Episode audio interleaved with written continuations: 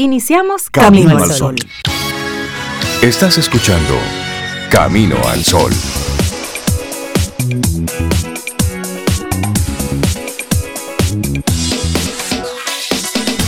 Buenos días, Cintia Ortiz, Sobeida Ramírez y a todos nuestros amigos Camino al Sol oyentes. Muy buenos días. Muy buenos días, Rey, Cintia, hola, ¿cómo están ustedes? Laura Sofía y a estos amigos y amigas que ya nos acompañan en este lunes. ¿Ustedes cómo están? Yo estoy súper bien. Estoy bien. Qué bueno. pues nosotros también. Buenos días, Sobe, Rey, Laura. Y buenos días a ti, Camino al Sol Oyente. Feliz lunes, 18 de octubre ya. Y varios arbolitos a cuestas. Mm. Varios arbolitos. Más arbolitos. Pero está bien, me encanta. Ya he visto luces ya en algunas casas. Sí, sí, sí. Ya estamos en eso. Ya estamos en eso. Bueno, esperamos que nuestros amigos Camino al Sol oyentes hayan pasado un buen fin de semana. Que estén así dispuestos, prestos a hacer de esta semana una semana buena. Una semana con, con buen propósito. Ponle intención a cada día. Ponle, ponle intención a esta semana. Vamos a ver qué sacamos de esta. Porque, porque sí, porque si no pones tu agenda, hay otros que ponen una agenda por ti. Y nosotros en y a veces una agenda fea. Sí, esa agenda. sí, porque cuando la pone otro es a su conveniencia. Cuando la pones tú, cuando por lo menos tú vas proponiendo, pues hay una serie de temas que de una forma u otra te impactan en lo personal, porque tienen una intención. Entonces, si tú en esta semana no sabes a dónde va, a dónde vas, pues llegaste. Así que puedes acostarte ya y hasta el próximo fin de semana. O donde quiera que llegues. Exacto, donde quiera que llegues está bien. Ahora, ¿sabes tú a dónde quieres ir en esta semana? ¿Dónde quieres que te lleve? ¿Cuál sería el, propósito? Bueno, pues ponle a eso mucho, mucho cuidado, con mucha intención y sobre todo en estos días ten cuidado con la información. Y queremos, eh, como tema central en el día de hoy, invitarte a que tengas cuidado con la información que te puede desinformar. Queremos eh, invitarte a que cada información, a cada cosa que tengas acceso, pues sea algo curado, cuidado y que tú sepas de dónde viene esa fuente. Y si no estás seguro, no estés compartiendo nada. Es lo que te queremos invitar. Porque ahora tenemos como que muchas cosas y muchas fuentes y mucha gente está hablando y mucha gente está, está opinando. A ti solamente pedirte que tengas cuidado de lo que tú consumes. Es lo que te invitamos. Verificar, validar, reflexionar sobre esa información, buscar fuentes. Sí. y no solamente lo que tú consumes, sino lo que tú decides replicar, porque ya nuestros... Em, digamos, nuestros eh, creativos dominicanos, en muchos casos, que no son periodistas, saben hasta poner titulares, señores, titulares para llamar la atención, para que le den muchos clics, le den muchos likes a sus noticias. Entonces tenemos que, como dice Rey, verificar cuáles son las fuentes. Si vemos una información ahí que nos parece un poco controversial, irnos a las fuentes que nosotros sabemos que son validadas en nuestro país, aquellos medios que, que sabemos que cuentan con un crédito, con un Vamos, que, nos, que no a la ligera no, no nos convirtamos en los papagayos digitales de información que todavía tú no sabes si es o, no es. Papagayos digitales, me gusta esa expresión. Muy buena, sí. Porque entonces apoyamos una causa que al final no sabes si tú estás realmente ayudando o desayudando a personas. En tu buena lid, en tu buena intención. Así arrancamos nuestro programa Camino al Sol. Esperamos que hayas pasado un buen fin de semana. Sobe, ¿tú tuviste un buen fin de semana? Ay, yo sí. Eh, que le dije, ¿te acuerdas? El viernes comenté cuando estaba Milka que me iba a ir a un paseíto. Sí. ¿Y cómo te fue? Un paseíto interno cerca por San Cristóbal. Fue, fue súper interesante, Rey Cintia, porque íbamos a un sitio específico y jamás que llegamos a ese sitio. Ok, esos Conocimos son prácticamente todas las montañitas que hay por ahí de San Cristóbal. Y vuelta. ¿Y dónde que está el sitio? Y preguntamos como seis veces, no importa, seguimos, pero la pasamos súper. Íbamos tres vehículos y, la pasábamos de lo más bien. Terminamos en Palenque bañándonos en la playa, porque es así. el plan es que no hay plan. Pero no llegaron a donde inicial quedó pendiente. Es un sitio que se llama Las Yayitas. donde hay un baño de río muy rico. Pero no sé, no sé, el universo conspiró y no, no, no llegamos ahí nunca. Ese viaje no estaba para ustedes ese fin de semana. Exactamente, así mismo. Pero la pasamos súper. ¿eh? porque era con gente así flexible, que bueno, no importa. Incluso había niños que iban conmigo en el vehículo y decía, pero vamos a pararnos, vamos a pararnos, somos aventureros, dejemos el carro aquí, empecemos a caminar. ellos, están aprendiendo demasiado rápido, tú sabes. Bueno, son los hijos de Sharon, de Sharon Man. Y yo, óigame bien, esta es otra forma de aventurar en un carro con aire acondicionado, es otra manera, miren, vayan mirándolas, el paisaje. Pero fue muy, muy, muy agradable, con, con gente espectacular, siempre se pasa bien. Y se trata eso, de, ser flexibles. Si el objetivo es, vamos, vamos a juntarnos en este fin de semana para disfrutar en tal lugar. Pero si ese tal lugar no aparece, todavía se oh. mantiene el plan uno. Vamos a juntarnos a disfrutar. No, y yo recordé una frase, no sé, no sé de quién o dónde lo habré leído, que decía, para encontrarse hay que perderse. Sí. Perderse a veces bueno, es bueno, porque uno reconoce muchas cosas alrededor. Sí, sí, totalmente. Y, comparte de más cerca y ve las actitudes de estamos perdidos, ¿qué vamos a hacer? O sea, estábamos perdidos por llegar al sitio, no, no que estábamos perdidos, no sabíamos por dónde regresarnos, pero de llegar al sitio. Y fue, fue muy interesante. Terminamos con brindis y todo, porque es así. Pero claro, y forma parte de la dinámica. Y esa es la, la, invitación que te queremos hacer hoy, Camino al Sol Oyente. No pierdas de, de, de vista ¿Cuál es el objetivo principal? Claro. Porque el vamos a disfrutar en tal lugar, sí, pero si ese lugar no aparece, te lo repito, el objetivo principal es disfrutarlo. Entonces no te amargues porque algo no está ocurriendo tal cual como tú quieres. Recuerda cuál es el objetivo principal. Si es disfrutar, si es aprender, si es conocer, bueno, pues se va dando de otra manera y conéctalo con la flexibilidad. Estos son tiempos para ser flexibles. Para Nosotros ser flexibles disfrutamos muchísimo en el fin de semana porque en la mañana de sábado y mañana de domingo pues estuvimos compartiendo, Rey específicamente estuvo compartiendo una serie de conferencias con los chicos de Imaginativa TV. Ay, yo vi fotos. de Dilenia una, una, iniciativa que ya tiene varios años ya llevando a cabo, señores, de tripa corazón, como decimos. Sí. Pero ahí se ve el hambre que tienen los jóvenes dominicanos por incursionar en, estas áreas de la comunicación para impactar, para dejar un, como un legado, para ayudar a, crear ese trillito así de la nueva generación en cómo piensan, cómo se comunican, cómo llegan a, la audiencia. Y, bueno, pues ahí World Voices poniendo su, su toquecito en lo que tiene que ver con la parte de la voz, que es lo que caracteriza eh, la parte eh, profesional de World Voices como tal, pero Dilenia haciendo un trabajo maravilloso con un equipo bastante reducido que aún así logran el cometido y hacen la magia. Sí, felicitar. Chicos de muchísimos pueblitos. Sí, de muchos rincones del, país estaban ahí. y felicitar a Edilenia y a todo su equipo de trabajo por este esfuerzo.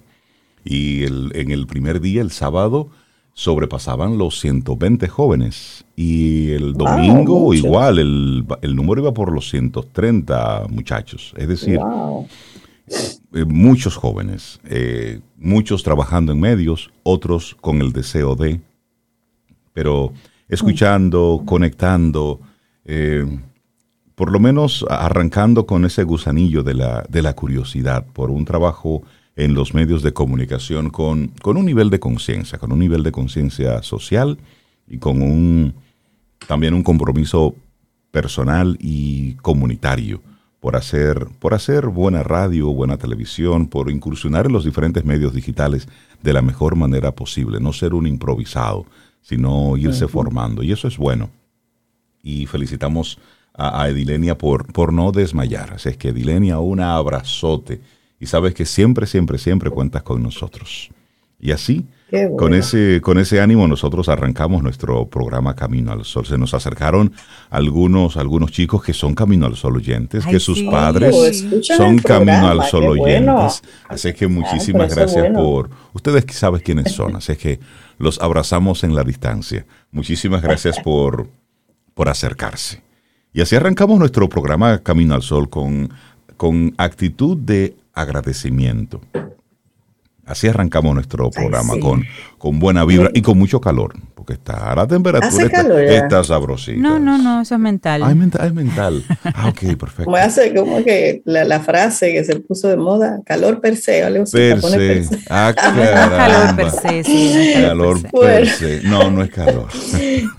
Eso es, eh, como dice, sí, eso es mental. Laboratorio Patria Rivas presenta En Camino al Sol, la reflexión del día.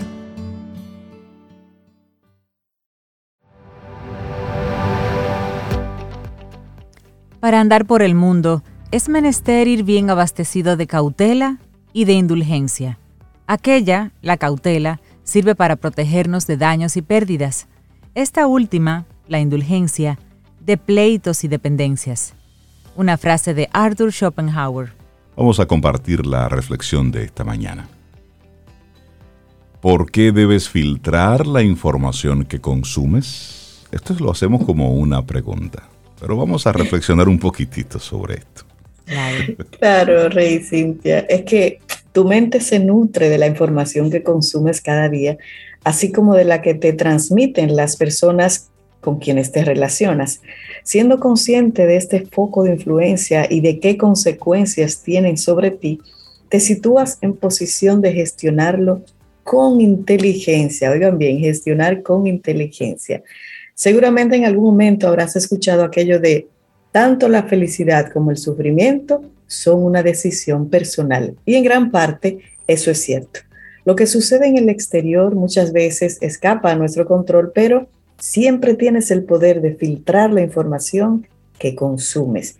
Víctor Frankl afirmó que la última de las libertades humanas es elegir nuestra propia actitud ante cualquier circunstancia.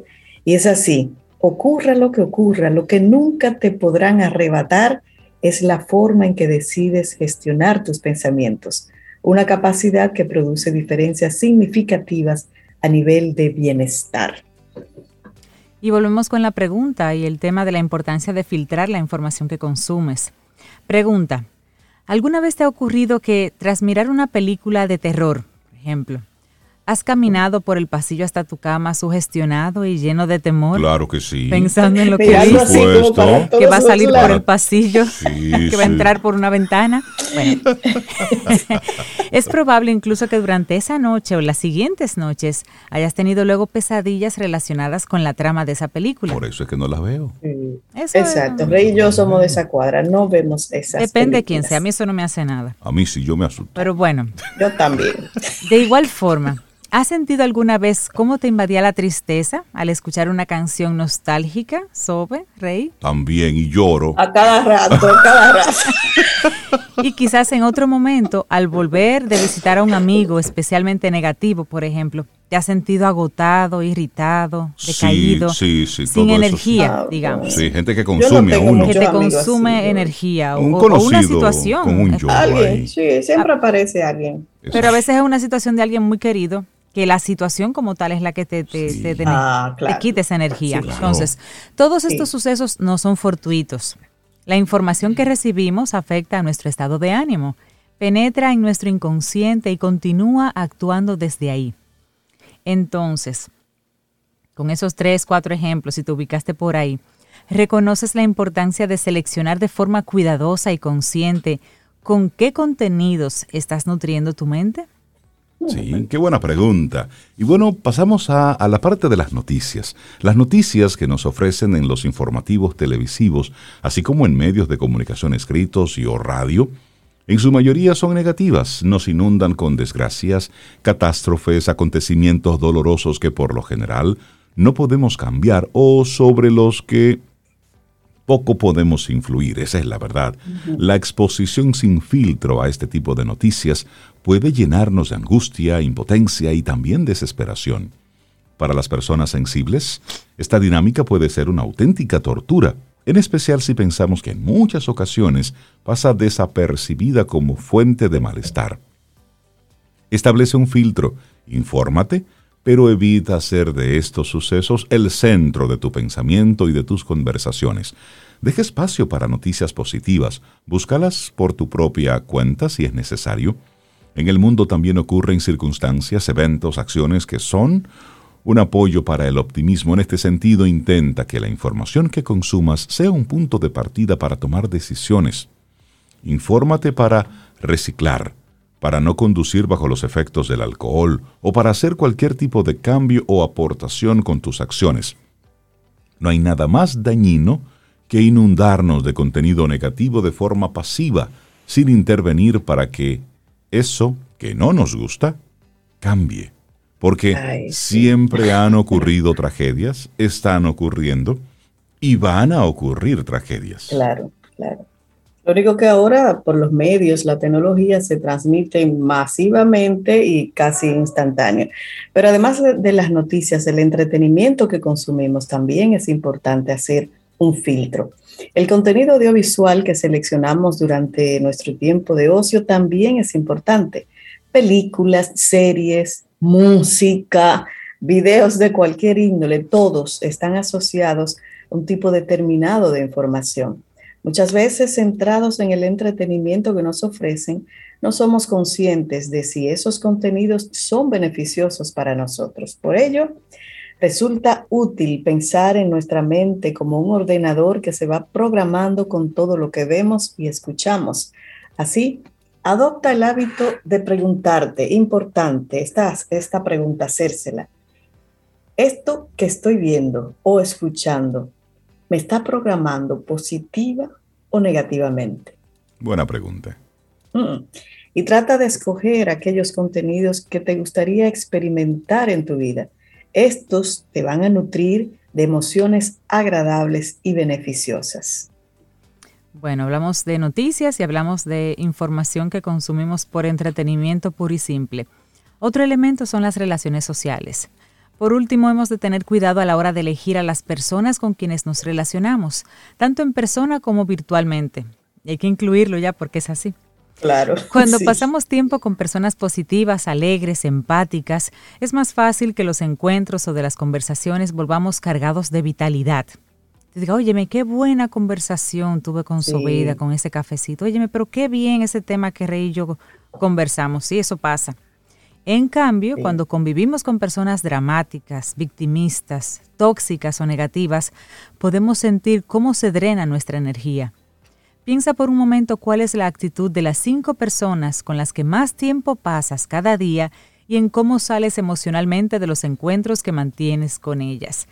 Eso es una tarea difícil, pero si la hacemos, realmente podemos encontrar la fuente de nuestra energía y la fuente de nuestro agotamiento mental. Así es, y lo mismo ocurre con, las redes sociales.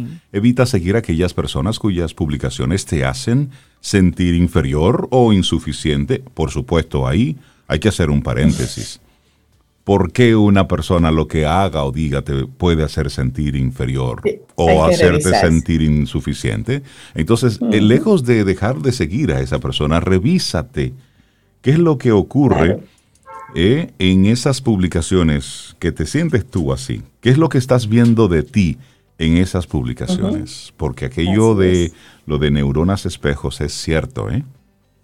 Vemos en el otro lo, aquello que que estoy ocultándome a mí mismo. Muchas veces se muestran situaciones irreales que son editadas, manipuladas, que pueden generarnos sufrimientos y caemos en el error de compararnos. Aquí es bueno que reflexionemos profundamente. No es lo que el otro haga, es cómo tú te sientes al respecto. Entonces el problema no es el otro, eres tú. Eres tú. Porque eres tú el que solito estás sintiéndote como te sientes. Claro. Así es, Rey. y ante todo, Aprende a conectar con tu cuerpo y con tus emociones. Son la mejor brújula. Presta atención a lo que cada contenido te hace experimentar. La parte emocional va a tener peso y no poco, ¿eh? cuando tomes decisiones. Filtrar la información que alimenta tu mente es un derecho que te asiste. Así es que úsala. Claro que sí. ¿Por qué debes filtrar la información que consumes? Un escrito de Elena Sanz, y esta ha sido nuestra reflexión aquí en Camino al Sol. Laboratorio Patria Rivas presentó En Camino al Sol La reflexión del día. Cintia, ¿qué nos tienes para hoy? Camino al sol. Otra frase, y esta es de Johann Wolfgang van Goethe. La inteligencia y el sentido común se abren paso con pocos artificios. Ay, tan fácil que es, pero tanto que cuesta, ¿eh? Tan fácil y tan eh, difícil. Eh, tan fácil. Es más, creo que eso es lo que lo hace difícil, que es tan fácil. Entonces todo lo, lo queremos así como que muy complicado. Y tenemos, bueno, pues un, un grupo importante de colaboradores, de profesionales, que durante, durante estos nueve años nos comparten sus conocimientos aquí en Camino al Sol. Hace unos días nos preguntaban, Rey, ¿cuántos colaboradores eh, hay en Camino al Sol? Y yo le dije, mira, si los contamos mal contados, somos, somos como 40 ya. Es decir, 40 personas profesionales que sacan de su tiempo, de su, de su agenda para compartir con todos nosotros contenidos de muchísimo valor. Y uno de esos colaboradores que, que a nosotros nos encanta conversar con él es Paulo Herrera Maluf. Siempre conecta desde desde sus temas con el tema de la, de la sostenibilidad del bienestar. Originalmente financiero, así arrancó todo y lo hemos ido moviendo poco a poco hacia lo que es la parte ciudadano, al bienestar ciudadano, a la, a la, convivencia. Y Paulo es un, es un catedrático, muy conectado con la academia, pero también es autor. Es santiaguero, pero sobre todo es un colaborador que aquí en Camino al Sol nosotros queremos mucho. Paulo, buenos días, bienvenido de nuevo a Camino al Sol. ¿Cómo estás? Bien, muchas gracias. Eso es lo más importante, que nos queramos mucho. y que eres ibaeño y que hablas muy bien ese idioma. Eh, eso, eso está en mi, currículum, que como un idioma adicional. Claro, es ibaeño. Bueno, pues mira, hoy traigo un tema, eh, una reflexión a la luz de lo que viene pasando eh, con el, tema de la violencia, de la seguridad, cambios en la Policía Nacional, eh, reacciones sobre todo eso. Y lo que, lo que me provoca todo esto es la recordar que no hay atajos para reconstruir la convivencia social. Eh, y, y, entender un poco causas sin pretender eh, que en una intervención de este tipo, ni tampoco que yo tenga toda todo el análisis completo, porque es algo muy complejo, las causas del estado actual de cosas en cuanto a seguridad y en cuanto a convivencia ciudadana. Y esto es una, es una, es una reflexión larga, o sea, antigua mía, que tiene que ver con, con explicar muchas cosas. Eh, eh, ustedes saben que yo voy muy a las causas eh, para llegar a las causas hay que preguntar varias veces por qué. porque lo que vemos suelen ser síntomas, no causas. La inseguridad en las calles, que la vivimos, claro que sí, eso es un síntoma, no es una causa. De hecho, yo voy más lejos. El, deterioro institucional del sistema de administración de justicia, incluyendo policía, incluyendo eh, el Poder Judicial, todo eso, son síntomas más que causas. Pudieran ser, si acaso, causas aparentes, que son las que tú encuentras a mitad del camino de preguntar por qué. Exacto. Eh, pero si tú te sigues preguntando por qué, después que tú llegues a causa aparente, todavía te vas más hondo y, te encuentras causas que suelen ser poquitas. ¿eh? Eh, parecería que en la República Dominicana el extraordinario crecimiento económico que hemos experimentado en los últimos 50, 60 años, ha venido a expensas del tejido social. Nos ha costado el tejido social. Es verdad que el desarrollo económico, material que hemos tenido es innegable, al punto de que en ese periodo salimos de la lista de países de renta baja y pasamos a la lista de países de renta media. Y eso, eso, eso no es poco y, es bueno. Pero en el camino nos quedamos sin tejido social.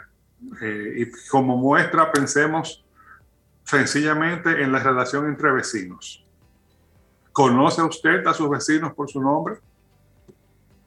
si usted vive en un edificio, usted sabe los nombres de sus, de, sus vecinos. El que vive ahí puerta con puerta. ¿Ha conversado con ellos, perdón? El que está ahí puerta con puerta con usted. Puerta con puerta. Eh, eh, eh, ahora con los temas de los grupos de WhatsApp para los condominios, tal vez eso se facilita, pero, pero definitivamente que no es como antes. Y eso por poner, por poner un, un, un ejemplo. Y luego está el tema más complejo de la violencia, de la violencia en las calles, que eso tiene causas más profundas y más complejas. Eh, recupero eh, el trabajo de Johan Galtung, que es un sociólogo noruego, ya tiene 90 años, eh, que escribió sobre la, tiene una teoría del conflicto y de la violencia, que él habla de que la violencia,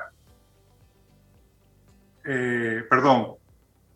No, no, no. Sí, te atrevo a decir algo.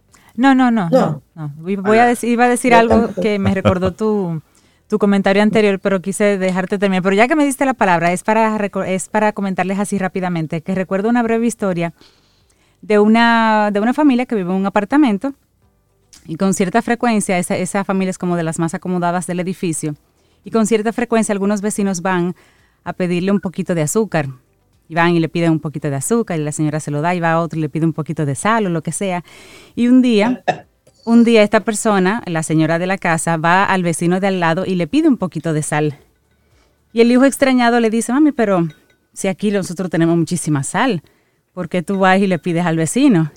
Y ella decía que para, para construir una buena vecindad, ella tenía que hacer sentir al otro vecino que también era capaz de ayudarla cuando ella lo necesitara y que no solamente ella era la fuente de, ayuda a otros, sino que ella también necesitaba ayuda de sus vecinos. Y aunque ella tenía sal, esa, pedírselo habría las posibilidades de que él volviera a pedir otra cosa que necesitara y se creara esa, esa buena voluntad. Fue como una lección de vida para ese hijo.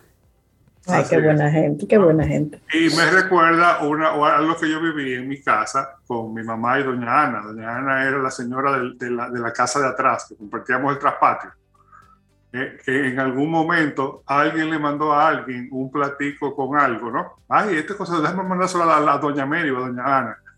Eh, nadie, se acordó, nadie se acordó por muchos años quién fue que lo comenzó. El caso es que duraron 40 años intercambiando ese plato, porque ninguna se quería quedar da. ninguna se quería. Claro. Se quería quedar sin reciprocar un gesto amable.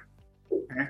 Eso lo hemos perdido o lo perdimos en el camino. Y, debemos, y, y, y cuando te dices eso que tiene que ver con violencia, mucho, porque, ¿te acuerdas con el trabajo de Galton? Y ahí retomo, la violencia es primero cultural, ¿eh?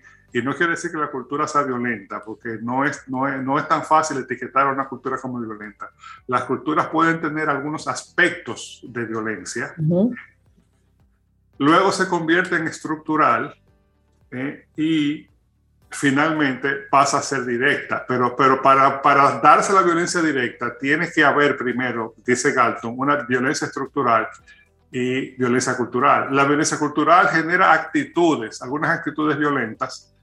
La violencia estructural niega necesidades y, crea, digamos, eh, la, situación de, explotación que tienen muchos segmentos poblacionales. Y luego ya la violencia directa sí genera comportamiento, o sea, que alguien le habla mal a alguien de manera violenta o alguien eh, eh, eh, golpea a alguien o, abusa de alguien de manera, de manera objetiva.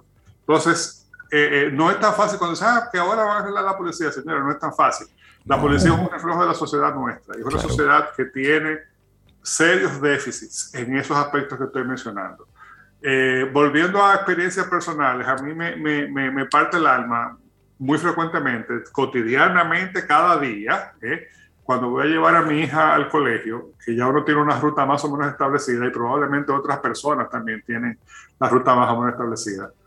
Y a veces me doy cuenta, por ejemplo, que estoy en la, en, la Lincoln, voy a doblar a la izquierda en un semáforo, estoy esperando para doblar, y hay un carro o dos que se te meten por el frente, no hacen la ah, se te meten por la derecha y se te meten por el frente. Y yo le digo a mi hija Adriana, tú verás que algunos de ellos van al colegio. Y es, y es, verdad, o sea, y cuando vienen se meten en la fila y se hacen.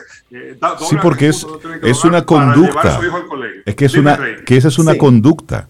Es decir, esa es una conducta repetitiva y lo hacen así en todo. Y son los que violentan los procesos y quieren justificarlo todo en que su, su premura... vale más que la mía. Exactamente. Y, bajo esa, y bajo esa premisa, bueno, pues van atropellando a todo el mundo, porque se consideran más importantes. que... que estamos, que incluso para llevar a nuestros hijos al colegio, sí. Negamos todo el esfuerzo de llevarlos al colegio con ese tipo de conducta, no nos damos cuenta. Totalmente. Y eso es lo que va aprendiendo el hijo, la hija que va en el carro con usted, señor, señora. Tú haces lo que tú ves, no lo que te dicen.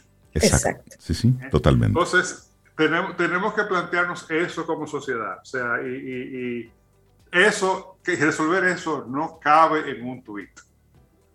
Ojo, o sea, eso no, no se resuelve con 140 caracteres, no se resuelve con un intercambio en redes sociales, tampoco se resuelve solamente con buenos deseos, ni tampoco se resuelve de un plumazo. Eso hay que, hay que construir un nuevo diálogo social, chin a chin, poco a poco, y eso toma tiempo, toma voluntad. Eh, tenemos que reencontrarnos con las normas básicas de convivencia social, el respeto, el respeto al espacio público, el respeto al otro. Y no quiero tampoco, eh, eh, yo soy muy cuidadoso con el tema de los valores, porque cuando uno habla de ah, los valores, de una vez nos ponemos un poco pontífices, ¿no? Y nos vamos entonces a, la, a la ultraconserva, el ultraconservadurismo de los valores. Y no es la idea los valores cambian y, evolucionan muchísimo, muchísimo. O sea, no, no, no, y tampoco estoy tratando de volver a 1970, 1960. No, no se trata de eso. Se trata de reconstruir ese nuevo consenso sobre cómo se vive en sociedad, cómo, se, cómo, cómo, cómo, cómo compartimos el espacio colectivo de una manera que sea sostenible y, digamos adecuada para todos, no solamente para algunos. Ah, por ejemplo, tú te vas a la violencia estructural, dime, tú, por, cogiendo el caso de la policía, y no estoy justificando absolutamente nada de los demás que puedan venir por ahí, pero los propios policías, la mayoría de los policías son objetos de violencia estructural, porque para empezar, no tienen derechos, no tienen buena paga, no tienen buen equipo. Eh, eh, y, escalar y que y que escalar dentro de la misma policía está relacionada con vinculaciones.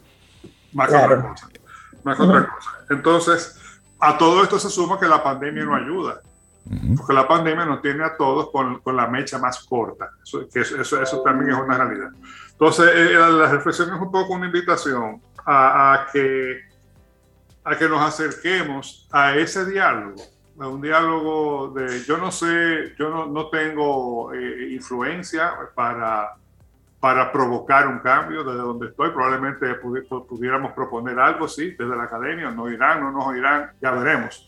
Pero, pero yo pienso que sí es algo que, que, que tenemos que, que detenernos eh, para, y, y, volver a, a, sentarnos a hablar como personas, a ver cómo se construye ese, esa nueva convivencia social. Sí, me rey. Mira, Paulo, el, tema que hoy nos, nos traes, eh, has tocado varios puntos relacionados directamente con, con, el, con, con, la estructura de la sociedad y cómo de una forma u otra lo que nosotros hemos ido construyendo se está convirtiendo en nuestra gran trampa a través de los años. Hoy sale una información que me gustaría, Paulo, que para nuestro próximo encuentro lo podamos conversar.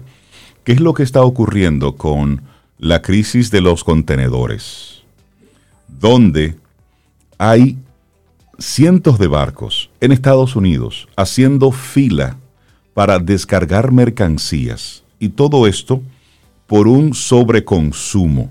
La gente, eh, a propósito de la pandemia, ha estado consumiendo de más vamos a ponerle una etiqueta de más, y hay una sobreproducción de una serie de, de productos que la gente está demandando y eso está ocasionando una crisis con todo lo que es la línea de logística, pero al final es una crisis del mismo sistema. Entonces, quiero invitarte a que en nuestro próximo en nuestra próxima conversación podamos discutir un poquitito, hablar Claro que sí.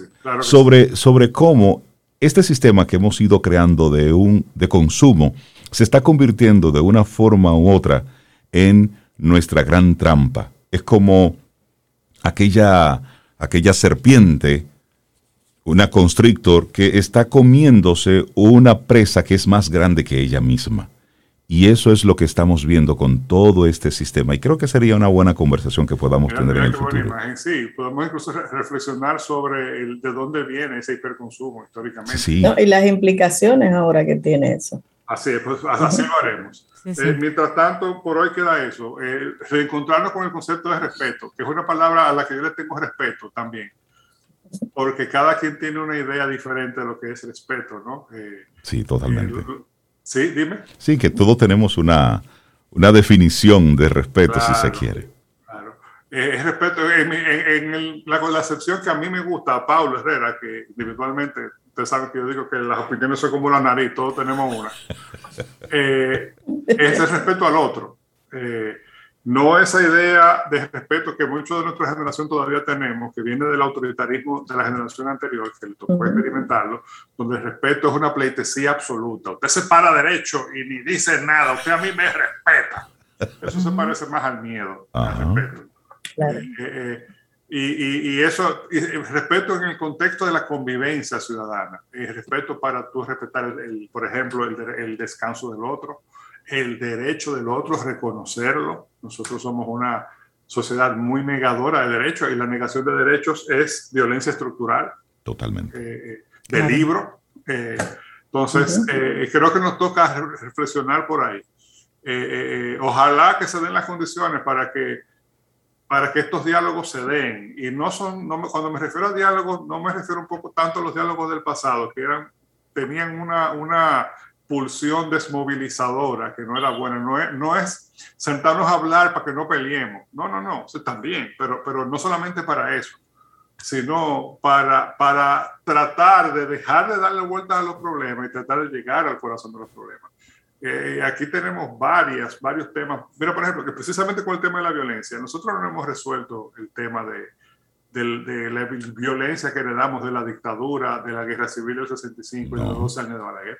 Eso nosotros no lo, hemos, no lo, hemos, resuelto, no lo hemos hablado. Y a propósito, y a propósito de eso que tú mencionas, Paulo, de inmediato cuando cambiaron al jefe de la policía actual, bueno, pues todo el mundo comenzó, macana, duro, hasta hasta la primera dama estuvo, sí, y macana. Entonces, cuidado, cuidado con eso, cuidado con eso, porque una cosa es que se hagan cumplir las leyes y otra cosa muy distinta, que es la línea es muy delgada, que se comiencen a cometer abusos, porque de eso no se trata. Y la línea, bueno, de hecho hoy, por ejemplo, los, los Diario Libre, por ejemplo, pone que el general Ten tiene fama de ser severo con los delincuentes. Si yo leo eso como un titular, no sé, me da, me da cosita, ¿eh? porque al final tenemos desde hace muchísimo tiempo temiéndole a la Policía Nacional. Porque no puede a veces, no, no discrimina entre buenos y malos, sino lo que el personaje de turno eh, identifique. Entonces hay que tener mucho cuidado con ese trujillito que llevamos todavía detrás de la oreja y delante de la oreja, Pablo. Un saludo a Junot Díaz, el, premio Pulitzer de, la, breve maravillosa vida de Oscar, de Oscar pone en boca de uno de sus personajes la frase de que, lo que el regalito de Trujillo fue dejarnos convertidos en 10 millones de Trujillo. Es cierto.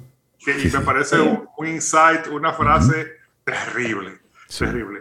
Nunca en la vida eh, eh, enfrentar violencia con violencia ha generado otra cosa que no sea más violencia. Más violencia.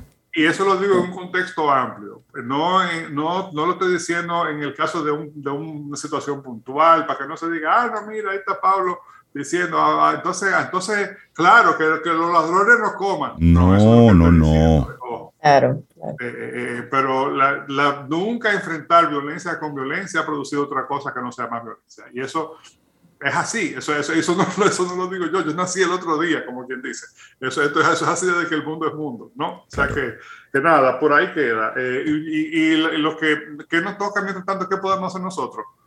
Convertirnos en promotores de esa convivencia social, eh, promover el respeto, la cortesía, tratar a todo el mundo con amabilidad en la medida de lo posible, tener paciencia, tener tolerancia, palabra tan tan cara, tan difícil. Tolerancia con todos, incluso con el que no me cae bien, con el que piensa diferente, con el que escogió una opción de vida que es absolutamente diferente a la mía. Sí, Cintia, te voy a decir algo. No, que sobre todo con el que es diferente, con el que no piensa como yo, porque ahí es que se practica la tolerancia. eso. Así construimos paz. Eh, y, un ching a la vez, vamos a ver a, dónde nos llega. Poco a poco. No soltar la toalla es importante también, porque si, soltamos, si tiramos la toalla... eso, eso es importante. Para hoy. Paulo Herrera Maluz, muchísimas gracias por invitarnos, como siempre, a reflexionar. Un abrazo. Te acompaña Reinaldo Infante. Contigo Cintia Ortiz. Escuchas a Sobeida Ramírez. Camino al Sol.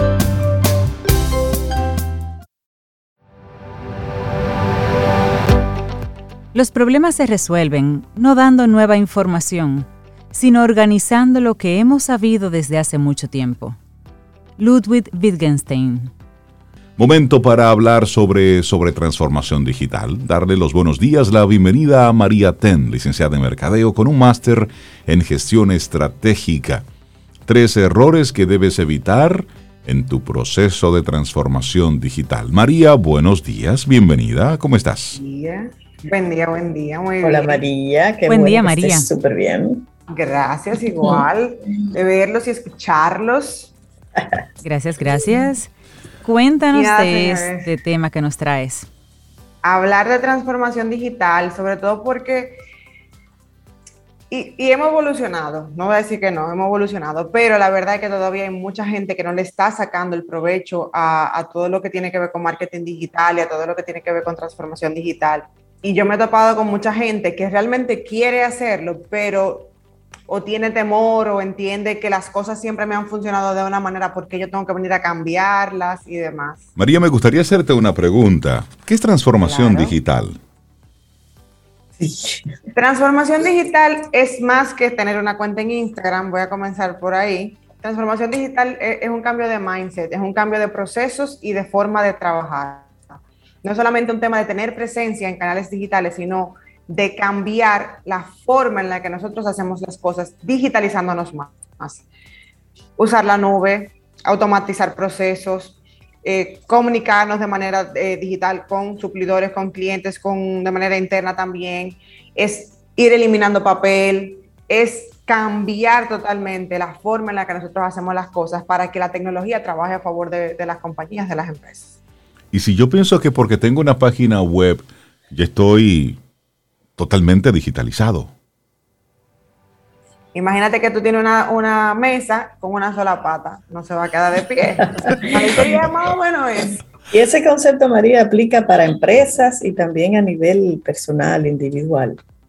Aplica para todos, porque al final, si yo como, por ejemplo, como marca personal o yo como profesional, eh, me quedo con mi mentalidad del pasado, pensando en los 80, al final tampoco voy a, voy a ser ni tan competitivo ni tan efectivo. Y al final es entender las diferentes herramientas que nosotros tenemos. A modo personal, hay muchísimas cosas que podemos usar, por ejemplo, a nivel de planificación del trabajo, a nivel de ciertas aplicaciones y demás que nos pueden ayudar muchísimo a ir cambiando el, el mindset a, a un poquito más digital. Y lo digo en pro de ayudarnos no en pro de que nos volquemos 100% al digital porque tampoco es tan real.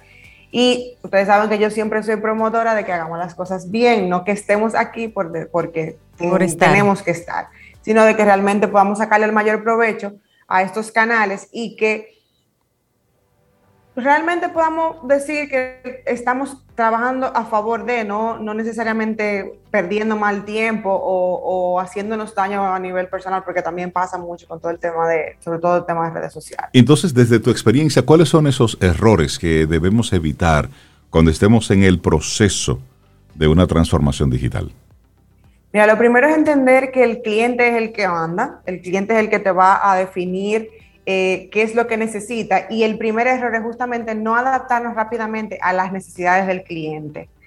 Hay mucha gente que cree que ciertos comportamientos son pasajeros y no, y no, le dan la importancia que tienen. Por ejemplo, a raíz del año pasado, todo lo que tiene que ver con pandemia, 37% de las personas hicieron su primera compra online. Y mucha gente pensó que era solamente porque no podía salir de la casa pero muchas de esas personas que nunca habían comprado online ya se quedaron comprando online. Tal vez no en el 100% de, de sus compras, pero en un porcentaje bastante alto. Entonces, entender ese cambio a mí como empresa me ayuda a ponerme las pilas para yo poder servir mejor a mi cliente de esa manera. Entonces, si yo no entiendo que ese tipo de cambios, ese tipo de comportamientos del consumidor son reales y son sostenibles en el tiempo, van a ser sostenibles en el tiempo, entonces me estoy quedando atrás. Entonces, el primer error sería ese, no responder con la velocidad, con la, con la, con, la certeza de que realmente esos cambios del consumidor van a, van a ser reales y se van a mantener. Ese es el uno. El número dos es no entender el recorrido del cliente. Y, yo he hablado de esto antes, y es importante entender que nosotros aquí somos cuatro, cada uno tiene un recorrido de compra totalmente diferente. Y al final es muy difícil tal vez para una empresa eh, unificar el proceso de compra que van a, que van a tener sus, sus clientes, pero es entender qué te dice la data. Y aquí yo tengo un ejemplo que a mí me encantó porque mucha gente hace encuestas y demás y está muy bien. Y yo siempre he dicho, señor, el digital es una investigación de mercado gratis todo el tiempo, porque el comportamiento de la gente está ahí, lo que tú tienes que tomarte el tiempo para analizarlo. Y esta es una empresa canadiense que le hizo una encuesta a sus clientes y le preguntaba que cuál era su recorrido de compra. Y en ese recorrido de compra, la conclusión fue que los clientes dijeron, ni ellos mismos entendían cuál era su recorrido de compra. ni, el mismo cliente sabe cuál era. Eso es cuando uno va haciendo clic en lo que sea. Y entonces Amazon, el pobre, se aloca porque no sabe qué es lo que te va a, a sugerir al final. Y hay veces que tú compras en la primera vez que lo ves y, hay veces que tú tienes que ver siete veces para comprarlo. Entonces al final no hay un patrón real. Entonces, ¿qué hizo esta compañía? Ellos analizaron 30 días de consumo y determinaron que dentro de esos 30 días, las personas que habían puesto un producto en el carrito de compra tenían un 1.7 potencial de comprar. Entonces, su tasa de, conversión pudiera ser un 1.7 en 30 días, porque lo analizaron con la data real. Entonces, al final, si tenemos la data, si tenemos la información, usemos eso a nuestro favor y hagamos el push necesario para que esa gente que, que tienen el producto en el carrito de, compra, bueno, pues se convierta. Ay, María, yo tengo como dos libros, hace como dos meses en un carrito de compra. ¿Dos libros? si me analizaron, hay problema. Bueno, si te analizaron a ti, tú no estás en ese 1.7% de gente que compró. Y el otro error, que yo creo que es el más importante de todos, es no eliminar las cosas que no están funcionando desde el principio. Y ahí voy a, explicar, a explicarlo un poquito más. Hay veces que nosotros entendemos, y aún con productos físicos, o sea, no me refiero a productos que son 100% digitales, sino a productos tangibles también, de consumo y demás, entendemos que van a funcionar de una manera. Y no, no nos percatamos de que tal vez como yo lo pensé, como yo lo diseñé, como yo lo, lo creé, no es la experiencia real que está viviendo el cliente cuando lo compra.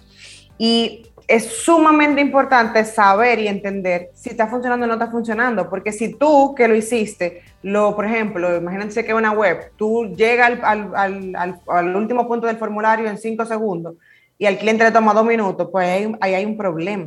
Ahí hay algo que no, que no realmente está funcionando.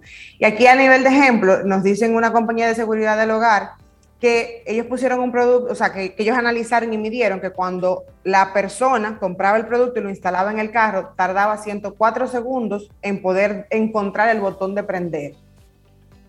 Y eso era una acción que debía tomar un segundo. Entonces ahí hay 103 segundos de, de, error, de margen de error. Claro. Y hay que entender por qué eso está pasando. No están claras las instrucciones, no es fácil encontrarlo el cliente compró sin saber lo que estaba comprando, qué nivel de servicio al cliente le estoy dando yo como compañía para que él sepa cómo tiene que hacerlo, qué nivel de acompañamiento le doy yo durante todo el proceso de, vida de ese cliente. Entonces, entender las cosas que tal vez para mí, que estoy dentro de la empresa, son súper fáciles, pero, pero que para el consumidor no porque el consumidor no tiene el mismo nivel de experiencia ni el mismo nivel de conocimiento que yo. Entonces, es entender eso e ir corrigiendo las cosas que no están funcionando. Yo no puedo esperar a recibir muchas quejas para cambiar algo. Yo tengo que ir midiendo poco a poco y analizando la experiencia de cada cliente para entender qué es lo que funciona y qué no. Mira, y es, es interesante eso que tú planteas porque a propósito de la conversación que teníamos anteriormente con, con Paulo Herrera Maluf. Oye lo que ha ocurrido con, con el tema de la pandemia. Mucha gente no, no salió de vacaciones en pandemia. Por lo tanto, el dinero que tenían destinado para irse de vacaciones, pues a lo mejor lo invirtieron en compras. Mejoras para la casa, compra de tecnología, bueno. El consumo en sentido general se disparó más de un 20-22% con relación a periodos anteriores. Y esto, esto hizo que, evidentemente, la logística de los puertos en, muchísimas partes, bueno, pues prácticamente colapsara. Y a eso se le suma, evidentemente, la falta de personal y todo lo demás. Pero ahora, una, cuando haces una compra a través de Amazon, pues antes tenías una garantía de en qué tiempo aproximadamente ibas a tener el, artículo. Ya ese tiempo ahora mismo es una gran, es un signo de es un incierto. Es, es, una incógnita porque tiene que ver con la disponibilidad, pero luego tiene que ver con todo el tema de la, de la logística. Entonces se suma en ese mismo proceso de la digitalización, que una parte importante es, es la promesa y el, el cumplimiento de esa promesa que es lo que ocurre cuando tú tienes una primera experiencia de compra y dice que va a llegar tal día, pero no llega en ese momento y luego te dice, mira, el producto no está disponible y luego al final te dice, mira, no vamos a poder cumplir con tu con la compra.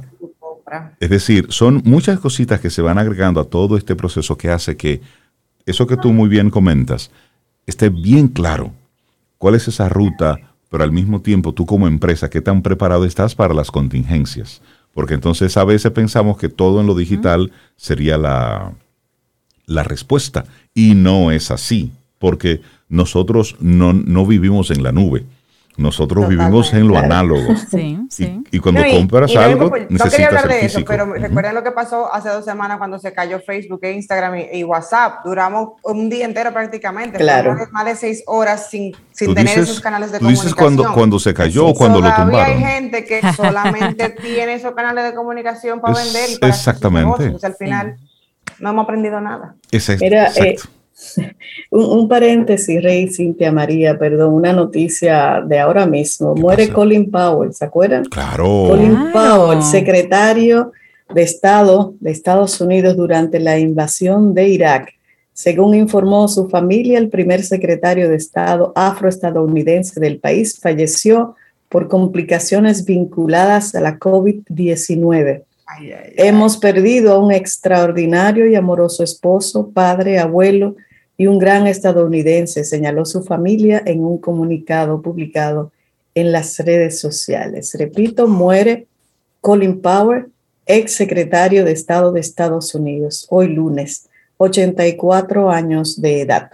Se hizo muy famoso precisamente por, por la guerra del, del Golfo Pérsico y luego eh, se convirtió en un gran conferencista, autor de libros de liderazgo y estuvo muy vinculado con, con, la parte gerencial en esa, en esa línea. Bueno, ahí está, complicaciones vinculadas con el COVID-19. Esto para los que piensan que, que ya esto pasó, no. esto es, eso, está, eso sigue ahí. Las personas se contagian todos los días, las hospitalizaciones siguen ahí y todavía hay personas que hablan de que el tema de la vacunación y todo lo demás. Que por cierto, hoy, si usted va a cualquier lugar público, un banco, una tienda, cualquier zona, un espacio de estudio, le van a pedir su tarjeta y usted no tiene, bueno, usted se puede poner bravito si usted quiere, pero ya hay una disposición que dice que usted debe presentar ese documento que diga que usted está vacunado. Si usted no se quiere vacunar, pues quédese en su casa tranquilito, y no vaya a importunar, porque esas son las nuevas disposiciones que están ahí para cuidarte. bueno, Sobe, muchas gracias por darnos la, información. María, ten la gente que quiera ponerse en contacto contigo. Bueno, pueden escribirme a yo soy arroba mariatenm.com o seguirme en redes sociales como yo soy María Ten. Buenísimo, María. Un abrazo. Un abrazo, María. Gracias por el tema. Te despedimos con música. Ten un buen día un buen despertar. Hola. Esto es Camino al Sol. Camino al Sol.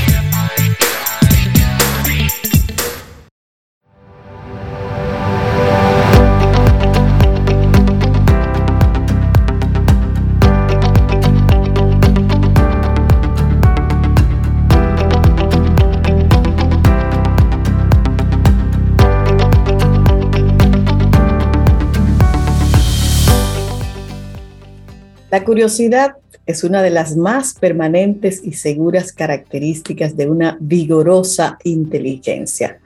Samuel Johnson. Muchísimas gracias por la sintonía. Te recuerdo, estación 97.7 FM y también caminoalsol.do.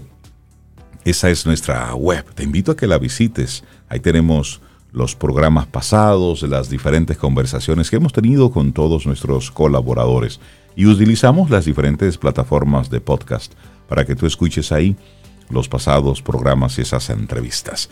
Y bueno, nosotros aquí seguimos recibiendo gente chévere en nuestro programa. Y una de esas personas que nos gusta, una de esas, de esas colaboradoras que siempre que llega aquí, bueno, pues es como un sentarnos a escuchar atentamente y no abrir mucho la boca.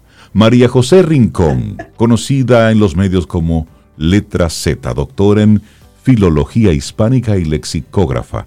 María José, buenos días, bienvenida de nuevo a Camino al Sol, ¿cómo estás? Muy bien, buenos días, bien hallados. Rey, Sobeida, Laura, Cintia, eh, a todos los oyentes, camino a solo oyentes.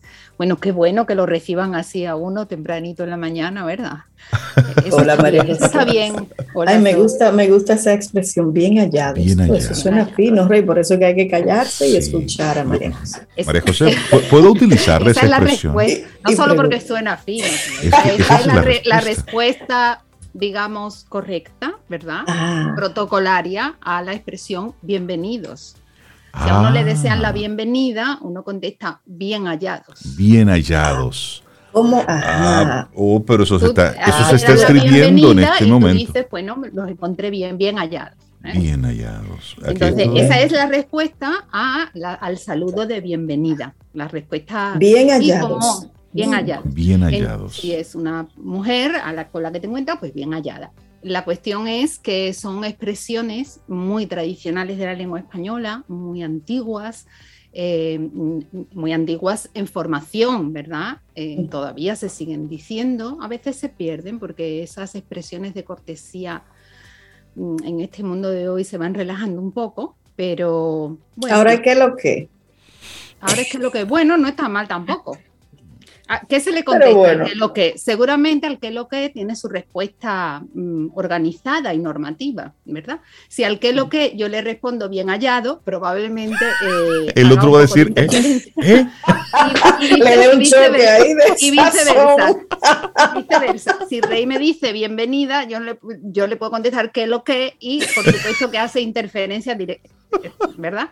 eso, es lo importante de la lengua. Lo importante de la lengua es que, eh, que sintonicemos en el estilo en el que estamos hablando y que ese estilo en el que estamos hablando, ese registro, le llamamos los lingüistas, pues se adecue a la situación mm, comunicativa. Rey y Sobeida para mí son amigos cercanos y por lo tanto los caminos a solo oyentes se unen a ese grupo y hablamos en un tono relajado, correcto, pero amistoso, coloquial, ¿verdad? y entonces adecuamos nuestro tono a eso. Si estamos en otro contexto, pues a lo mejor lo que pega es que lo que, ¿no?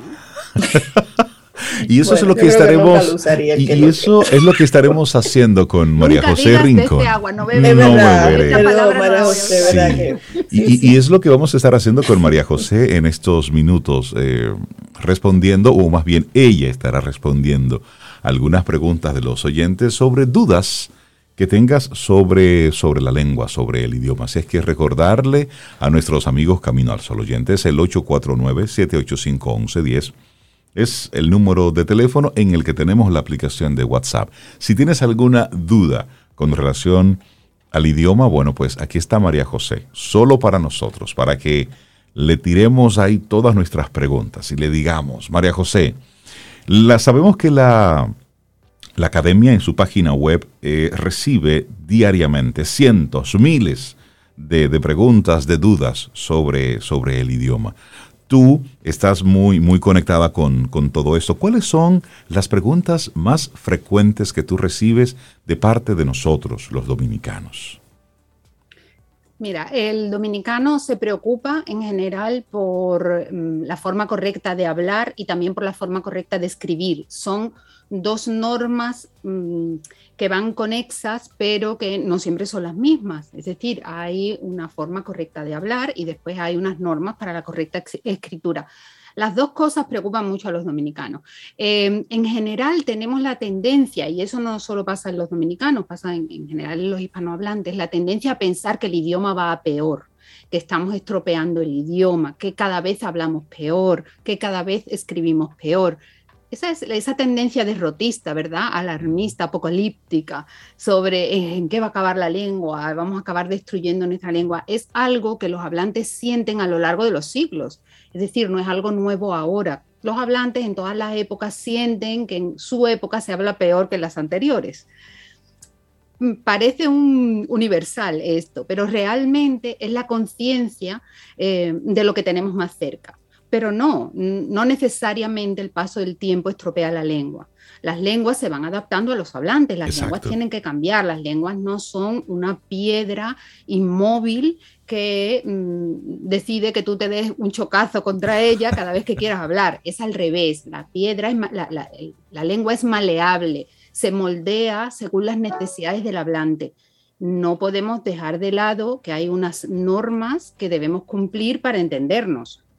Eso es, como decía un académico al, que yo admiro mucho, Pedro Álvarez de Miranda, no hace mucho, que decía, eh, cuando uno mm, maneja o circula, ¿verdad? Eh, con los carros, pues tú puedes decidir que se maneje por la izquierda o por la derecha lo mismo da, es una cuestión de, de, consenso entre los que van manejando, pero todos debemos acatar la regla de si lo vamos a hacer por la derecha o si lo vamos a hacer por la izquierda. Exacto. Es decir, la norma en un determinado momento puede ser una norma arbitraria, pero es la norma que nos damos todos los hablantes y por lo tanto, aunque sea arbitraria, hay que cumplirla. Eso pasa mucho con las normas ortográficas. En general, el dominicano se preocupa por la forma correcta de hablar y tiene la sensación de que el idioma se está deteriorando, pero olvídense de eso. El idioma no se está deteriorando, la lengua se adapta, cambia, sigue viva. Ese es el objetivo de todas las lenguas. Y, bueno, María, ah, perdón, entiendo que, tienes un listado ya de, de dudas que han planteado nuestros Camino al Sol oyentes, que las ha ido recogiendo esta lista. Así es que, como dice Rey, de, todos los dominicanos, pero específicamente de nuestros Caminos al Sol oyentes. De los Caminos al Sol oyentes. Algunos coinciden, ¿verdad?, con la que nos planteamos todos. Es verdad que eh, soy atrevida, ¿eh? porque eso de preguntarle a la académica, ¿verdad? Y a resolver dudas ahí, hay que ser muy ambicioso, muy atrevido. Lo primero que tengo que decir es que independientemente del nivel de nuestra calidad a la hora de expresarnos o de nuestro conocimiento de la lengua, todos los hablantes tenemos dudas. Yo la primera. Y yo voy armada siempre de mis obras de consulta. O sea, no crean que yo todo lo que ustedes me preguntan me lo sé de memoria, ni mucho menos. Algunas cosas sí, otras no. Otras las refuerzo y las consulto. Es decir, siempre cerca cualquier profesional que tenga interés por el buen uso de la lengua, siempre cerca la ortografía, siempre cerca la gramática siempre cerca del diccionario para consultar. Sí, tengo algunas anotadas. Por ejemplo, ah. eh, los signos de interrogación y los uh. signos de exclamación. Preguntan muchos, ¿por qué dobles? ¿Por qué la lengua española es la única lengua que tiene dobles estos signos de interrogación y de exclamación? Es verdad, la lengua española es la única que los tiene dobles. Se pone signo de exclamación y de interrogación de apertura y de cierre. Eso tiene un sentido histórico. Esos signos se usan para marcar, como en otras lenguas, ¿verdad? Eh, que la frase que estamos enunciando es una pregunta o es una exclamación. Eh, la lengua española no tiene un orden determinado de palabras que se rija por norma y por lo tanto mm, la frase puede ser muy larga y cómo sabemos que esa frase es una interrogación si usamos nada más un signo, solo lo sabemos cuando llegamos al final. ¿Cómo empezamos a leer, Reinaldo sabe de lo que hablo, una frase interrogativa, si falta el signo de interrogación? Exacto. La empiezas a leer como... Pásale al final que nos damos y cuenta. Al final dice, ah, ah exacto. una pregunta y volver al principio. de repente arrancas como una afirmación y luego es, de repente arrancas hablando, leyéndola como una afirmación y luego al final te das cuenta que es una pregunta. Enuncias y cuando llegas al final te encuentras con la sorpresa de que esa, ese signo de interrogación debió estar ahí desde el principio. Esa es la razón que a muchos se nos olvida a la hora de escribir y sí es una falta de ortografía, porque la norma ortográfica es que debe incluirse el signo de apertura tanto en la exclamación como en la interrogación, precisamente para eso, para ayudar a la enunciación correcta de lo que estamos leyendo, para la comprensión del mensaje. Desde el principio sabemos que se nos está planteando una pregunta o que se está tratando de una modalidad de un enunciado. Em, preguntaba otro de los oyentes, y lo voy a enlazar, si las normas de las lenguas cambian con el tiempo y sí cambian. A veces algunos nos duelen ciertas normas que nos gustan mucho, que las que estamos muy apegados, porque no hay nada a lo que más nos apeguemos que una norma ortográfica, aunque después incumplamos todas las demás. Pero a esta específicamente le cogemos un cariño tremendo. Y cuando a la academia se le ocurre adaptarla a los nuevos tiempos, entonces no nos gusta para Eso nos pasó, María José, a nosotros tres con lo de impreso e imprimido. Es, eso nos dolió. Espérate, no te no, porque eso no. es nuevo.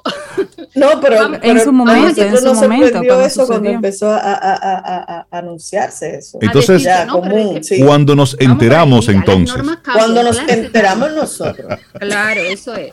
Tú ves lo que yo digo, que con la lengua hay que hablar al pasito, al pasito. Déjame callarme. Sí, exactamente, eso Ahí decía, ahí decía otro, otro oyente que la lengua es algo de lo más peligroso que tiene el ser humano, y es verdad. Entonces, hay que tener cuidado. El conocimiento, la lengua es tan inmensa, el conocimiento eh, que va acumulando la lengua a lo largo de los siglos es tan grande que no es raro que le pasen cosas como la que está diciendo Sobeida ahora, que uno descubra algo que viene siendo tradicional en la lengua desde hace 10 siglos y que uno lo conozca hoy pero eso pasa con todas las riquezas culturales que son muy amplias y muy profundas y muy largas, como le pasa a la lengua española, que es una lengua muy larga. Pues sí, las normas cambian. Hay muchas que han cambiado. Las de los signos de interrogación y de exclamación es una de ellas. Hace muchísimos siglos se usaba solo el del final. Después esa norma cambió a, si la frase es muy larga, use también el del principio, precisamente para evitar eso de lo que hablábamos antes. Y después, pues se empezaron a plantear, ¿y cómo uno sabe cuando lee si la frase va a ser muy larga o va a ser muy corta? Pues pongamos los dos signos. Hace, desde el siglo XIX, desde el siglo XIX se viene usando esa nueva norma, ¿verdad? Entonces hay que adaptarse la lengua cambia, las normas cambian y el hablante tiene que estar actualizado en las normas. Ahí tenemos ya dos, preguntas de los Camino al Sol oyentes contestadas. Voy con la que decía Sobeida de imprimido e impreso. En la lengua española hay solo tres verbos que tienen dos participios. Uno regular, imprimido, otro irregular, que viene del latín, o sea que no es nuevo, ni se lo han inventado los académicos, ni lo han permitido ahora, que antes no se permitía. Desde que la lengua española es lengua española y nace del latín, esos tres verbos tienen dos participios, una pareja de participios, igualmente válidos, uno que se creó por la vía regular y otro que se creó como una irregularidad, pero es que es perfectamente válido. Esos tres verbos son imprimir, imprimido e impreso, que era el que se refería a Sobeida, freír, freído y frito, y proveer, proveído y provisto. Esos tres, no hay más que tengan doble participio. ¿Qué quiere decir doble participio?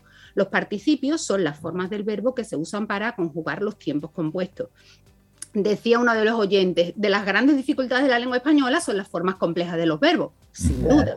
Bueno, las formas complejas se forman con el verbo haber y con el participio del verbo que vamos a conjugar. Pues ha imprimido o hemos impreso, las dos son correctas, porque los dos son participios válidos. Pero no es lo mismo, María José, decir, yo quiero unos plátanos freídos que unos plátanos fritos. Te quita como, como sabor. Claro, pero atención, porque ahí lo que tú es, claro, pero ahí tú tienes mucha razón. ¿Por qué? No se puede decir yo quiero unos plátanos freídos. ¿Por qué? Porque ahí tú estás usando el frito como un adjetivo, no como un participio. Entonces, atención, imprimido, impreso son participios y son correctos cuando se usan para conjugar las formas compuestas de los verbos. Ahora, también tenemos muchos verbos, muchos, que además de su participio tienen un adjetivo que se crea y a veces confundimos ese adjetivo con el participio. Por ejemplo, en época de elecciones o en épocas de eh, alfombras rojas, siempre tenemos la consulta de si se dice el presidente elegido o el presidente electo. Claro, elegido y electo, los dos son adjetivos, pero participio solo es elegido. Por lo tanto, si yo digo em, los ciudadanos han electo al nuevo presidente, lo estoy haciendo mal, porque electo no es un participio. Claro. ¿eh? Electo es solo un adjetivo. Y ahí estaríamos en lo de frito y freído también, ¿no? ¿Qué pasa? Que como participios son válidos los dos. ¿eh? Ahí va cada, cada oveja con su pareja. Las dudas, mm, si uno las consulta y las estudia, tienen sus razones. ¿Qué pasa? Nuestra lengua es muy antigua y a veces vamos acumulando, em, pues, mm, ¿cómo se llama esto? Que irregularidades, ¿verdad? Excepciones que hay que conocer también los, por ejemplo, otra de las preguntas, ¿por qué usamos tantos términos, em, tantos extranjerismos, eh? tantas palabras de otros idiomas? Mm, podemos hacer el ejercicio cualquier día, escuchamos nuestro programa y hacemos una lista de los extranjerismos que usamos, innecesarios, porque el extranjerismo no está mal si es necesario. El extranjerismo está mal cuando en la lengua española existe una palabra y por desconocimiento recurrimos a la de otro idioma. Entonces, ¿se usa mucho extranjerismo? Sin duda, siempre se han usado muchos extranjerismos en la lengua. Lo que debemos hacer es un esfuerzo por plantearnos cada uno como hablantes si los extranjerismos que estamos usando son necesarios o lo que hacen es que demuestran que tenemos poco manejo del vocabulario en nuestra lengua, ¿no? Hay muchas, ahí siguen las preguntas. Ahí tienen las, las primeras. Después dicen, por ejemplo, otros, ¿por qué la academia siempre admite palabras que uno no conoce? Claro, es verdad, o sea, no, está mal vista la pregunta. La, pregunta está bien. A veces, cuando en diciembre la academia, en las academias estamos trabajando, porque eh, lo primero que tenemos que decir, y eso ya me lo han escuchado ustedes otras veces, es que no es la academia, son las academias, ¿eh? todas las academias de la lengua, de la lengua española en los países donde se habla español como lengua materna. Y son muchas, son 21. Eh, pues todas esas academias trabajan juntas en la decisión de qué palabras entran o salen, porque algunas salen del diccionario o se corrigen. Entonces, ¿por qué muchas veces cuando a final de año la academia en España publica las nuevas que se han incorporado, muchas de ellas no las conocemos? Pues porque pertenecen a otros países. Es decir, cuando uno habla español, tiene conciencia, lo primero casi de lo que uno tiene conciencia es de que es un idioma internacional. Es decir, no solo se habla en República Dominicana, no solo se habla en España, sino que se habla como lengua materna en más de 21 países, casi en los cinco continentes. Entonces, es lógico que muchas de las palabras que se incorporan al diccionario no las conozcamos. Cuando tengamos una palabra dominicana que se incorpore, habrá muchos hispanohablantes que no la conozcan. Y eso no quiere decir que la palabra no sea válida. Y es que las palabras tienen distinta distribución geográfica, incluso de estilo. Hay palabras como las que hablábamos al empezar que son muy coloquiales y a lo mejor si no tenemos esas circunstancias en las que nos movemos que la necesitemos, pues no la conocemos. María José, preguntan por ahí la ñ. ¿Cómo surge la, la ñ? Ah, es una historia muy bonita. La, historia de la ñ es una historia muy bonita. Em, el latín tenía muchos casos de doble N. Recuerden que las computadoras es una cosa de ahora mismo. ¿eh? Recuerden que las máquinas de escribir son un poco más antiguas, pero no tanto. Eh, y recuerden que antes todo lo que se tenía que copiar no había fotocopiadora, no había foto, no había escáner, no había nada de eso. Todo lo que se copiaba se copiaba con una pluma de ave mojado en un tintero. Entonces, cuando hay que escribir mucho, pues tendemos a abreviar. Es lo mismo, exactamente lo mismo que hacemos ahora con ese que lo que es famoso, con el que hemos empezado, ¿verdad? que abreviamos con KLK, ¿verdad? Bueno, pues exactamente igual hicieron los copistas de la lengua española cuando tenían que escribir muchísimo esa doble N que aparecía mucho en las palabras del latín, empezó a señalarse con una rayita encima de una N y eso significaba que era la doble N. Mm. Esa rayita que se llama virgulilla, esa rayita fue dando lugar a esa letra que en español representa en muchos casos lo que en latín era la doble N. Por ejemplo, en latín estaba canna con doble N y ahora decimos caña, ¿verdad? Caña. Pues esa doble N se representó durante muchos siglos con una N y un palito arriba. O la G y la N del latín también se reproducen con la ñ. O sea que el nacimiento de la ñ responde a eso, a una abreviatura de un, de un grupo consonántico. María José, esta es apenas la pinceladita que estamos dando a todas las dudas que nuestros amigos Camino al Sol oyentes te han enviado, las que tenemos aquí, y esto de verdad, que esto es para una parte 2, 3, 4 y 5. María José, la gente que quiera seguirte en los, en los diferentes redes, ¿cómo logra conectar contigo? Mira, nosotros estoy en, Instagram y en Twitter como arroba letra guion bajo Z. Esa es mi letra eh, eh, asignada en el sillón de la Academia Dominicana de la Lengua y los académicos establecemos una vinculación especial con esa letra. Por eso en las redes sociales me encuentran como letra Z. Eh, ahí estamos para las preguntas, para las consultas, para lo que quieran. Buenísimo. María José Rincón, un gusto siempre estar conectado contigo. Bueno, y nosotros llegamos ya al final de nuestro programa Camino al Sol por este hermosísimo lunes. Apenas la semana está iniciando. Mañana martes, si el universo sigue conspirando, si usted quiere y nosotros estamos aquí, tendremos un nuevo Camino al Sol. Y esperamos que hayas disfrutado del contenido del día de hoy. Recuerda nuestras vías para mantenernos en contacto. Hola arroba caminoalsol.do.